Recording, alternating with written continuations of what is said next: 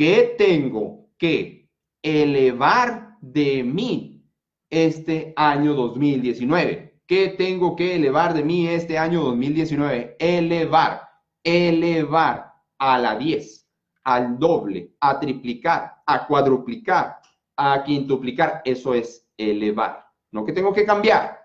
El cambio, si estás en mente maestra mensual, déjame decirte que dos cosas. ¿eh? El cambio y la zona cómoda, no, o sea, son por default. Si estás aquí en mente maestra mensual, el cambio y la zona eh, cómoda son, o sea, el cambio es por default, lo tienes que hacer. La zona, la zona cómoda es por default, te tienes que salir de ahí, ¿cuánto? Todos los días.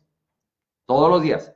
Todos los días aprendo algo nuevo, todos los días soy consciente, todos los días me presento a mi trabajo, a mis labores, a mi negocio con una intención específica. Ahorita te hablo de eso, ¿sí? Entonces, por favor, hazte el hábito de que no es la zona incómoda, ¿qué será? No, es todos los días, es todos los días. El cambio, cuando es? Todos los días. El progreso, cuando es? Todos los días. ¿Cuándo quiere resultados? ¿Quiere resultados hoy o quiere resultados en el año 3499? Que yo creo que tú y yo ya no vamos a estar aquí. Creo que quiere resultados hoy, mañana, esta semana, este año,